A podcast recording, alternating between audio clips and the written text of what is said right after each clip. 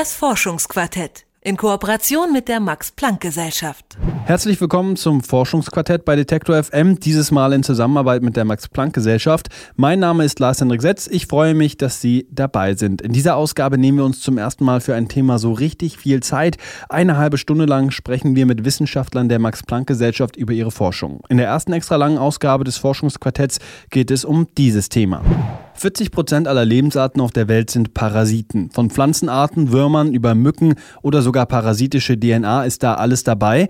Und wenn Sie jetzt schon denken, Parasiten, das ist mir viel zu unappetitlich, dann muss ich sagen, ja, der Gedanke an einen Bandwurm, der weckt in mir jetzt auch keinen Heißhunger, aber Parasiten sind für die Wissenschaft höchst interessant. Manche von ihnen können sich zum Beispiel fortpflanzen, ohne dass sie einen Geschlechtspartner haben. Andere können ihre Wirte so sehr manipulieren, dass die quasi keinen eigenen Willen mehr besitzen.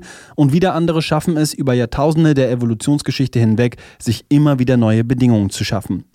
Am Max-Planck-Institut für Entwicklungsbiologie in Tübingen forscht Dr. Adrian Streit zu einem Parasiten, der in zwei Welten lebt. Einmal im Wirt und einmal in freier Natur. Wie das geht, hat er mir erklärt. Außerdem habe ich in Tübingen Dr. Oliver Weichenrieder getroffen. Er ist Gruppenleiter in der Abteilung für Biochemie am Max-Planck-Institut für Entwicklungsbiologie.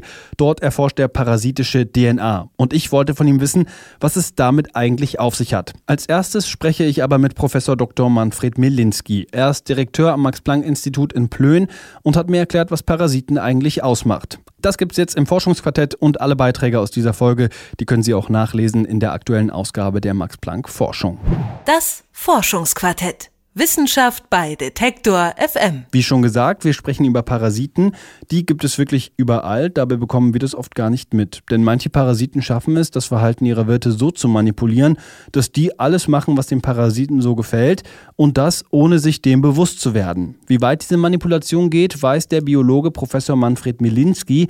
Der sagt sogar, wir alle hängen an den Fäden der Parasiten wie Marionetten. Und der muss es wissen, denn Manfred Milinski ist Direktor am Max-Planck-Institut für Evolutionsbiologie und forscht dort seit den 90er Jahren zu Parasitismus. Ich habe mit ihm gesprochen, damit er mir an einem Beispiel erklären kann, was Parasiten machen und wie sie uns manipulieren. Und die erste Frage, die mir da in den Kopf gekommen ist, die habe ich ihm gleich als erstes gestellt, nämlich, was macht ein Parasit eigentlich? Nun, ein Nicht-Parasit beschafft sich seine Energie selbst. Eine Kuh frisst Gras oder ein Raubtier fängt sich seine Beute und ein Parasit tut das nicht selbst, sondern er lässt das einen anderen Organismus für sich machen, indem er in diesem oder auf diesem sitzt und ihm auf irgendeine Art und Weise alles, was er zum Leben und zum Wachsen und zur Fortpflanzung braucht, entzieht. Soweit, so gut. Der Parasit macht es sich also in oder auf einem Wirt bequem und nutzt den dann aus. Man spricht deswegen auch manchmal von Schmarotzertum. Das unterscheidet Parasiten dann auch von Lebensarten, die miteinander in Symbiose leben, denn dabei profitieren alle Lebensformen. Beim Parasiten gewinnt nur einer, nämlich der Parasit selbst. Der entzieht dem Wirt nicht nur die Energie, sondern kann sogar das Verhalten des Wirts steuern. Sie wollen auch, dass wir uns in ihrem Sinne für ihre eigene Fortpflanzung speziell verhalten. Also dass wir uns so verhalten, dass ihre Fortpflanzung bestmöglich gefördert wird. Dafür verändern sie unser Verhalten. Also es geht wahrscheinlich über Neurotransmitter, dass sie uns manipulieren. Unser Verhalten kann dann ganz anders aussehen. Wie das abläuft, erforschen Manfred Milinski und seine Kollegen am Max-Planck-Institut für Evolutionsbiologie in Plön. Dafür betrachten sie ein besonderes Parasitenwirtpärchen, den Bandwurm Schistocephalus und den Fisch, in dem man diesen Parasiten finden kann, nämlich den dreistachligen Stichling. Der dreistachelige Stichling ist ein Modellorganismus der Forschung. Der Fisch hat sehr viele Vorteile. Es gibt ihn quasi überall auf der Nordhalbkugel. Er ist leicht zu halten, leicht zu fangen, pflanzt sich sehr leicht in Gefangenschaft fort für die Wissenschaftler ist der Fisch also bestens geeignet. An ihm können sie nämlich beobachten, wie der Bandwurm Schistocephalus seine Wirte manipuliert. Dafür betrachten die Forscher als erstes den Lebenszyklus des Bandwurms und der ist an sich schon kurios genug. Das ganz Besondere an diesem Schistocephalus ist, dass er drei verschiedene Wirte nacheinander hat. Es ist eigentlich egal, wo wir anfangen, sagen wir mal da, wo die Eier herkommen, nämlich aus einem Vogel, einem fischfressenden Vogel. Im Darm dieses Vogels paaren sich die Würmer, erzeugen Eier und die Eier werden dann mit dem Kot ausgeschieden, überwintern im Seeschlamm. Im Frühjahr schlüpfen sie und das sind frei bewegliche kleine Larven. Und diese Larven werden dann von Ruderfußkrebsen, Kopepoden, man nennt sie auch Hüpferlinge, für Beute gehalten und aktiv erjagt. Also quasi kann man jetzt schon sagen, diese Flimmerlarve manipuliert das Verhalten des Kopepoden. Sie wandert dann vom Darm in die Leibeshöhle des Kopepoden und fängt dort an zu wachsen, und zwar ganz massiv, um das Tausendfache. Nachdem es sich die Bandwurmlarve im Ruderfußkrebs gemütlich gemacht hat, geht es für sie dann weiter in den nächsten Wirt. Dafür muss der Ruderfußkrebs von einem Fisch gefressen werden, allerdings nicht von irgendeinem Fisch, sondern unbedingt vom dreistachligen Stichling. Sie ist ja jetzt im Darm in den Kopepoden, verlässt den Kopepoden, bohrt ein Loch in die Darmwand und geht in die Leibeshöhle des Stichlings. Da ist sie ziemlich sicher vom Immunsystem des Stichlings. Die Schistocephalus-Larven aus der Hälfte der Kopepoden, die ein solcher Fisch frisst, kommen wirklich an in der Leibeshöhle. Aber wenn sie dann mal in der Leibeshöhle angekommen sind, passiert ihnen nichts mehr. Und sie wachsen gigantisch. Sie können also schwerer werden als der Fisch selber. Im Fisch kann sich der Schistocephalus dann einige Zeit ernähren und wachsen. Das macht er für ungefähr zwei bis drei Monate. Dann wandert der Parasit weiter in den dritten Wirt. Dafür muss der dreistachelige Stichling von einem Warmblüter gefressen werden, zum Beispiel von einem ganz gewöhnlichen Komoran. Dann wird der Stichling verdaut und die Larve freigesetzt. Und die entzieht jetzt dem Kormoran keine Energie und schadet ihm in keinster Weise, sondern benutzt diesen Vogel nur als Treffort für andere Bandwurmlarven.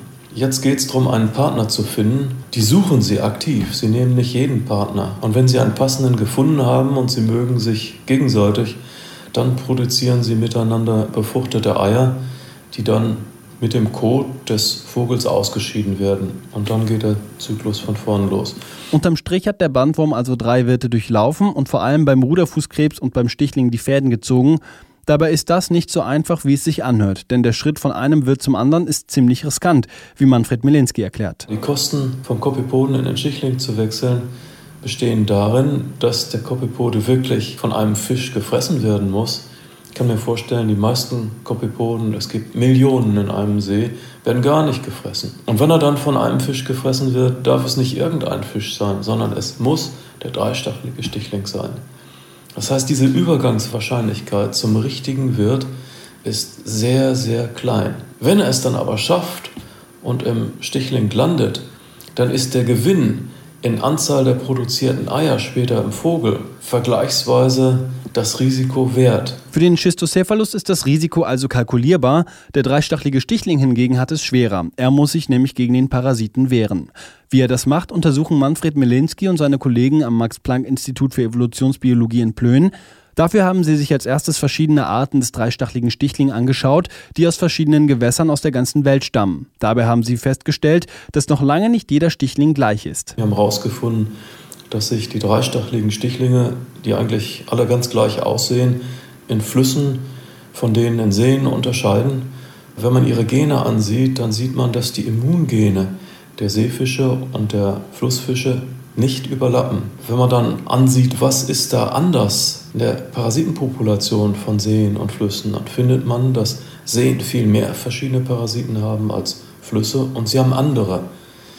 Dann findet man, dass die, die Flussimmungene haben, im Fluss hervorragend zurechtkommen, wenig parasitiert sind, die mit dem Seeimmungen aber stark parasitiert sind, und das Umgekehrte finden wir in den Flüssen. Die unterschiedlichen Stichlinge haben sich also unterschiedlich auf ihre Parasiten eingestellt. Dabei handelt es sich um einen evolutionären Prozess, den Manfred Melinski als Wettrüsten zwischen dem Parasiten und dem Wirt bezeichnet. Er will wissen, wie genau dieses Wettrüsten abläuft. Wenn der Parasit jetzt eine genetische Erfindung gemacht hat, eine Mutation, mit der er oder Individuen, die diese Mutation haben, den Wirt noch mehr ausnutzen können, dann wird dieser Parasit schneller wachsen, mehr wachsen, dadurch mehr Nachkommen haben. Und jetzt besteht natürlich Selektion auf dem Stichling, dem entgegenzuwirken. Da gibt es vielleicht Fische, die solche Individuen von Parasiten besser unterdrücken können mit ihrem Immunsystem. Die werden jetzt selbst mehr Nachkommen haben und deswegen wird die nächste Stichlingsgeneration bevorzugt aus Fischen bestehen, die dieser neuen Erfindung des Parasiten gut entgegenwirken können. Also, erst hat der Parasit eine Mutation, mit der er dem Stichling besser Energie entzieht, dann entwickelt der Stichling eine neue Abwehr gegen den Parasiten und das Spiel geht quasi wieder von vorne los. Klingt eigentlich sportlich, dabei ist dieser Wettkampf alles andere als fair. Parasiten haben immer die Nase vorne, weil nämlich Parasiten immer durch ihre Wirte selektiert werden. Ein Parasiten, den Sie jetzt ansehen, alle seine Vorfahren haben erfolgreich einen Wirt ausgenutzt. Aber wenn Sie sich einen Stichling ansehen, der jetzt diesen Parasiten hat, dessen Vorfahren mussten nicht alle diesen Parasiten überwinden. In diesem Jahr sind dann 5% der Stichlinge einem Schistocephalus ausgesetzt. Der selektiert jetzt auf bessere Gegenwehr. Und Fische, die die haben, haben mehr Nachkommen. Aber all die anderen Fische, die Glück gehabt haben und äh, nicht infiziert wurden, die haben, obwohl sie diese neue Gegenwehr nicht haben, mindestens genauso viele Nachkommen und schicken die in die nächste Generation. Heißt also, jeder Parasit stammt von einem Parasiten ab, der sich vorher erfolgreich gegen einen Fisch durchgesetzt hat, aber nicht jeder Fisch kann das gleiche von sich behaupten. Die Mehrzahl unter ihnen kommt nämlich eher von einem Fisch, der vom Parasiten verschont geblieben ist. Also Sie sehen jetzt, dass sich die Erfindung, eine Gegenwehr gegen die neue Erfindung des Parasiten zu haben, nicht so schnell ausbreitet in der Wirtspopulation, wie die Erfindung, einen Wirt jetzt besser überwinden zu können. Und deswegen äh, evolvieren Parasiten immer etwas schneller als ihre Wirte. Allerdings, die Wirte müssen nachkommen. Sie können auch aussterben durch den Parasiten. Es ist, besteht überhaupt kein Anlass anzunehmen, dass der Parasit Rücksicht nimmt. Wenn er kann, nutzt er den Wirt 100% aus. Noch untersuchen die Forscher dieses Wettrüsten zwischen Parasiten und Wirt. In einer Langzeitbeobachtung vergleichen sie dabei die Mutationen der verschiedenen Fisch- und Bandwurmgenerationen. Diese Untersuchung wird zwar noch eine Weile dauern, Manfred Milinski ist aber schon jetzt begeistert von dem Wettkampf zwischen dem Bandwurm und dem dreistachligen Stichling. Es wird da nie zu einem Ende kommen. Es wird nie ein Optimum der einen Seite geben und ein Optimum der anderen Seite. Weil wenn das erreicht ist unter den herrschenden Bedingungen, wird sich die jeweils andere Seite sofort weiterentwickeln. Das sagt der Biologe Manfred Milinski. Er ist Direktor am Max-Planck-Institut für Evolutionsbiologie in Plön und hat mir an einem Beispiel erklärt, wie Parasiten leben. Das Forschungsquartett. Wissenschaft bei Detektor FM. Wenn man an Parasiten denkt, kommt einem wahrscheinlich nur wenig Appetitliches in den Sinn. Äußerst unappetitlich finde ich den Spitznamen der Parasitenart, um die es jetzt geht, das Kotälchen. Gemeint sind damit kleine Würmer, die im Darm ihrer Wirte leben und da auch mal ganz schön Schaden anrichten können. Einer von ihnen ist der Zwergfadenwurm Strongyloides stercoralis. Der gilt als besonders kurios. Zum einen, weil laut Schätzungen der Weltgesundheitsorganisation mehr als 300 Millionen Menschen mit dem Fadenwurm infiziert sind. Vor allem aber hat der Strongyloides der Coralis einen faszinierenden und einzigartigen Lebenszyklus. Warum, kann mir dieser Herr erklären. Also, mein Name ist Adrian Streit. Ich leite eine kleine Forschungsgruppe, die an parasitischen Nematoden arbeitet, am Max-Planck-Institut für Entwicklungsbiologie in Tübingen. Adrian Streit leitet die Forschungsgruppe, die den Strongyloides der Coralis erforscht. Er erklärt mir, was an dem Fadenwurm so besonders ist. Das Besondere ist, dass er eben als Parasit leben kann und zwischendurch auch einzelne Generationen ausbildet bilden kann, die eben keinen Wert brauchen, die frei in der Umgebung leben können. Und dass er sich als Parasit, als reines Weibchen fortpflanzt, also als sogenannt parthenogenetisches Weibchen, das Jungfernzeugung macht, währenddem die freilebende Generation aus Männchen und Weibchen besteht, die sich dann geschlechtlich fortpflanzen. Und diese freilebende Generation produziert dann aber eine Nachkommenschaft, die wieder nur aus Weibchen besteht und die dann wieder einen Wert finden muss. Also der Wurm kann nicht beliebig lange ohne Wert existieren, sondern nur immer eine Generation auf einmal. Das wäre jetzt eine ganze Menge. Ich fasse das nochmal zusammen. Erstens, der Strongyloides der Coralis ist ein Parasit. Manchmal bildet der Fadenwurm aber eine Generation, die den Wirt verlässt und in der freien Umgebung leben kann. Zweitens, wenn eine Generation als Parasit in einem Wirt lebt, dann sind alle Fadenwürmer weiblich. Bei der freilebenden Generation gibt es wiederum Männchen und Weibchen. Damit der Strongyloides der Coralis diese Lebensart aufrechterhalten kann, muss er sich fortpflanzen. Klar, unter den freilebenden Fadenwürmern pflanzen sich Männer und Weibchen gemeinsam fort. Lebt ein Fadenwurm allerdings erstmal im Wirt, also ausschließlich als Weibchen, kommt es zur sogenannten Jungfernzeugung. Für Adrian Streit ist die Fortpflanzung der Fadenwürmer deswegen eine der spannenden Fragen seiner Forschung. Also etwas, was eben faszinierend ist, ist, dass diese freilebende Generation, ob es schon ja Männchen gibt und Weibchen, die sich kreuzen, die Nachkommenschaft besteht nur aus Weibchen. Also wie wird das gemacht, dass ein Männchen Nachkommen macht, unter denen es keine Männchen mehr gibt? Und auf der anderen Seite haben wir im Wert drin einen Parasiten, der durch Jungfernzeugung Männchen und Weibchen macht. Das sind so Sachen, die mich interessiert haben. Um herauszufinden, wie sich der Zwergfadenwurm fortpflanzt, forschen Adrian Streit und sein Team am Max-Planck-Institut für Entwicklungsbiologie in Tübingen an zwei verwandten Strongyloides-Arten. Einer der beiden Parasiten kommt bei Schafen vor und wurde auf der Schwäbischen Alb an der Uni Hohenheim isoliert.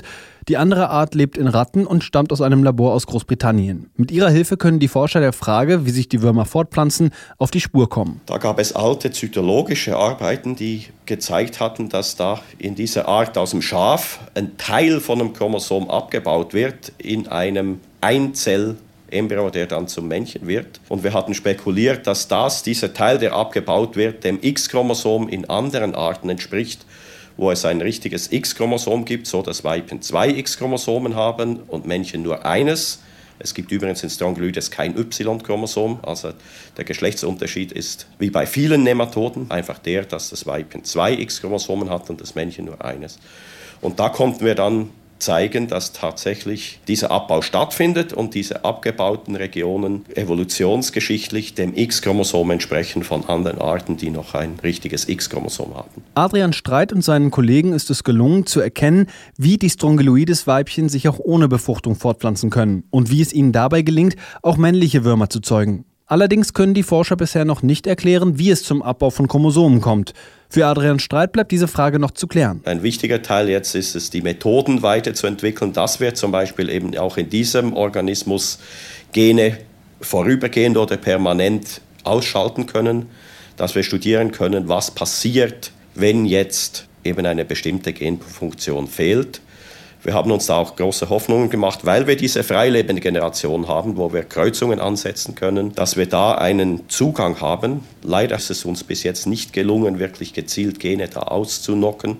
Es gibt jetzt aber wieder neue Methoden, die relativ neu für verschiedene Organismen vorgeschlagen wurden und wir sind jetzt daran, das auszuprobieren, ob wir irgendetwas in unserem Organismus auch zum Laufen bringen. In Fragen der Fortpflanzung geht es also noch weiter in der Forschung. Und auch neben der Fortpflanzung wollen die Forscher rund um Adrian Streit mehr über den Strongyloides der Coralis wissen.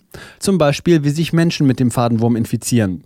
Laut Schätzungen der Weltgesundheitsorganisation sind weltweit mehr als 300 Millionen Menschen infiziert, vor allem im Norden Südamerikas, in Zentralafrika und in Asien. Dort liefern ein feuchtes Klima und mangelnde Hygiene die besten Bedingungen für den Fadenwurm. Adrian Streit erklärt, wie in diesen Regionen der Strongyloides der Coralis in den Menschen gelangt. Also die infektiösen Larven, die leben so im Kot und im Boden, die passieren da und die bohren sich durch die Haut, nutzen dann den Blutstrom, um in die Lunge zu kommen, brechen dadurch, werden hochgehustet und wieder verschluckt und kommen so dann durch den Verdauungstrakt in den Dünndarm, wo sie leben und wo sie sich dann zum erwachsenen parasitischen Weibchen entwickeln. Einfach gesagt, durch kontaminiertes Bodenmaterial findet man natürlich vor allem an Orten mit etwas problematischen sanitären Bedingungen. Klingt zwar nicht so appetitlich, ist im Grunde aber gar nicht so schlimm, denn in den meisten Fällen verlaufen diese Infektionen harmlos. Den meisten Leuten tut er nicht. Wenn allerdings die Leute dann ein Problem kriegen mit dem Immunsystem, dann kann es sein, dass dieser Wurm sich selber stark vervielfacht,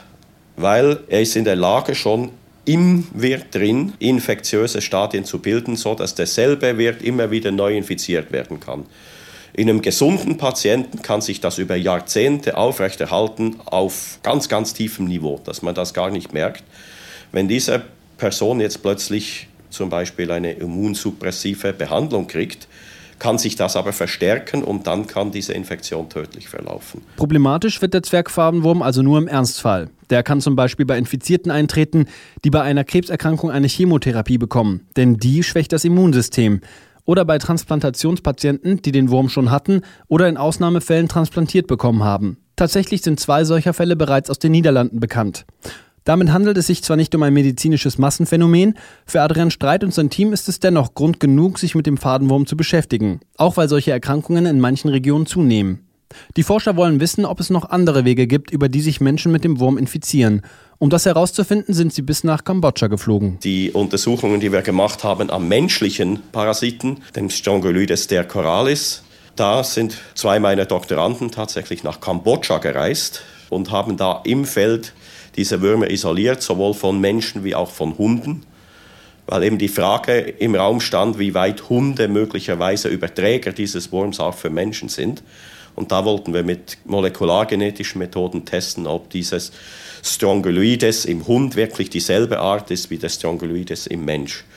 Und das haben wir da dann in Zusammenarbeit mit dem Tropeninstitut in Basel gemacht und auch zusammen mit einer Abteilung des Gesundheitsministeriums von Kambodscha. Vor Ort konnten die Wissenschaftler des Max-Planck-Instituts für Entwicklungsbiologie gemeinsam mit den anderen Teams erforschen, ob der Mensch sich unter anderem über das Zusammenleben mit dem Hund mit dem Fadenwurm infizieren kann. Dort haben die Forscher dafür Proben von Tieren und Menschen genommen und in ihren Laboren in Tübingen überprüft. Das Ergebnis? Wir konnten zeigen, dass es in Hunden eine Art gibt, die wir im Menschen nicht finden, dass wir aber in den Hunden zu einem kleineren Teil auch die Würmer finden, die wir in Menschen finden. Das zeigt, dass der Hund in Betracht gezogen werden muss als mögliche Quelle für den Menschen auch. Es ist mir aber wichtig darauf hinzuweisen, wir haben nicht wirklich gezeigt, dass es vom Hund auf den Menschen geht. Theoretisch könnte man postulieren, das geht nur in eine Richtung, das geht nur vom Menschen auf den Hund. Das könnten wir im Moment noch nicht unterscheiden. Ob der Mensch sich also über den Hund ansteckt, ist noch nicht ganz sicher. Trotzdem müssen Hunde ernsthaft als Überträger des Strongyloides der Coralis in Betracht gezogen werden. Um herauszufinden, welche Tiere noch als Überträger in Frage kommen, will Adrian Streit als nächstes Proben von Wasserbüffeln vergleichen. Denn in vielen Regionen pflügen Reisbauern ihre Felder gemeinsam mit Wasserbüffeln, zum Beispiel im Süden Chinas. Ist, ist sehr nützlich, wenn man Strategien zur Vermeidung von Infektionen entwickeln will. Und das ist eine andere, eben das Standbein. Ich versuche in meiner Gruppe diese beiden Standbeine zu haben. Einerseits das reine Labor und andererseits die Arbeiten im Feld, die zusammen mit den eher anwendungsorientierten Parasitologen sind. Und da möchten wir natürlich auch gerne wissen, ob es neben den Hunden noch weitere Organismen gibt oder weitere Tiere gibt, die diesen menschlichen Parasiten auch tragen können. Für Adrian Streit und sein Team bleibt also noch viel zu tun. Mehr Informationen rund um die Forschung über den Strongyloides stercoralis gibt es in der aktuellen Ausgabe der Max Planck Forschung. Das Forschungsquartett. Wissenschaft bei Detektor FM. Wir haben bisher über zwei Parasiten gesprochen. Einem prominenten Bandwurm, der sich in Fischen breit macht, und einem Fadenwurm, der sowohl im Wirt, aber auch im Freien überleben kann. Was beide vereint, beide Würmer sind Fremdkörper, beide dringen von außen ein und machen es sich in ihrem Wirt gemütlich. Doch Parasiten müssen nicht immer von außen in uns eindringen, manche sind auch ein Teil von uns selbst. Es gibt in unserem Erbgut kleine Abschnitte, die sich nach ihrem eigenen Willen und ganz auf unsere Kosten vervielfältigen können. Diese sogenannten Transposons werden deshalb auch als parasitische DNA bezeichnet. Dr. Oliver Weichenrieder vom Max-Planck-Institut für Entwicklungsbiologie in Tübingen hat sich den Parasiten in uns genauer angeschaut. Also ich bin Oliver Weichenrieder und bin Gruppenleiter hier in der Abteilung für Biochemie am Max-Planck-Institut für Entwicklungsbiologie. Ich bin hier zuständig für die Proteinkristallisation und Strukturbiologie und unser eigenes Forschungsthema ist humane Retrotransposons und die Frage ist, wie sich diese humanen Retrotransposons vermehren. Das Thema ist Parasiten und ich habe mir Parasiten eigentlich immer als etwas vorgestellt, dass man sich irgendwie im Urlaub irgendwo einfängt, das kommt von außen rein in den Körper und jetzt lese ich parasitische DNA und stelle fest, dass es auch eine Art Parasit gibt, der schon in mir drinne ist. Wie kann ich mir das vorstellen? Was ist das? Ja, also ganz klassisch sind Parasiten eigentlich einzelne Lebewesen, die mit Zellkern in einem anderen Organismus den, den ausnützen sozusagen. Aber man kann diese Logik von Parasitologie und, und Zusammenarbeit auch auf molekularer Ebene eben runterbrechen. Und wenn man dann in unser Genom schaut, in unsere DNA, die praktisch bestimmt, wie wir genetisch ausgestattet sind, dann gibt es da viele kleine äh, DNA-Schnipsel, die ihr Eigenleben haben und sich da drin selber vermehren. Deswegen kann man diese sogenannte mobile DNA auch als parasitäre DNA bezeichnen, weil die eigentlich sehr eigensinnig ist. Auf Englisch heißt es Selfish DNA, die sich eben nur um sich selber kümmert und mit dem Organismus erstmal nichts zu tun hat und den eigentlich nur ausnützt. Also kann man praktisch davon sprechen, dass, dass es eben auch auf molekularer Ebene sowas wie Parasitismus gibt und Moleküle gegeneinander kämpfen um ihr eigenes Überleben. Und nachdem das eben auch im humanen Genom stattfindet mit sogenannten Line-1 und ALU-Elementen, die sich dort vermehren, sind wir da sehr daran interessiert und wir wollen verstehen, wie sind die Mechanismen, wie sich diese Elemente eben vermehren und, und welche Moleküle werden von denen hergestellt und benötigt, um sich im Genom neu einzunisten. Sie haben es gerade gesagt, mobile DNA, Selfish DNA klingt ja auch total spannend, als wäre das wie ein Geist, der da mit einem ganz spezifischen Ziel durch die DNA wandert. Aber wie genau passiert denn diese Bewegung in der DNA, diese Mobilität? Die DNA selber hat sozusagen einen Eigensinn, in dem sie sich selber ständig vermehren will. Und wir sind sozusagen die Vehikel, die der menschlichen DNA es ermöglichen, sich zu vermehren. Und da gibt es eben, wie gesagt, auch diese kleinen DNA-Stücke innerhalb unserer DNA, die jetzt nicht an dem großen Organismus mitarbeiten, sondern sich erstmal um sich selber kümmern. Das sind diese kleinen Transposon-Abschnitte. Und wie die sich innerhalb der DNA vermehren, ist auf folgende Art, dass eben wie ein normales Gen werden die DNA-Schnipsel abgelesen und eine RNA von denen ähm, synthetisiert. Und diese RNA kann dann wieder revers transkribiert werden, das ist jetzt eher ungewöhnlich, und, und an einer neuen Stelle ins Genom integriert werden. Und, und so passiert eben in so einer Art Copy-and-Paste-Mechanismus, äh, passiert, dass kleine DNA-Stücke kopiert werden und, und sich in unserer DNA vermehren und also auch unsere DNA dadurch vergrößern. Also wir haben ungefähr drei Milliarden Basenpaare und davon sind ungefähr 17 Prozent sind, sind Line-1-Transposon, also 17 Prozent dieser drei Milliarden Basen sind Line-1-Sequenzen und ungefähr 10 Prozent sind ALU-Sequenzen. Und das muss man ins Verhältnis setzen mit ungefähr nur 1,5 Prozent, die für Proteine kodieren. Das ist ein großer Anteil an, an unserer DNA. Was machen die jetzt in unserer DNA? Also die vermehren sich da, die, die bewegen sich, aber spüre ich das irgendwie an mir? Ist das irgendwie was, was man sieht oder feststellen kann? Spüren tut man da gar nichts. Es ist auch so, dass es eher selten passiert. Es ist so, dass ungefähr jeder 20. Neugeborene eine neue Insertion in seinem Genom von so einem Alu-Element zum Beispiel hat.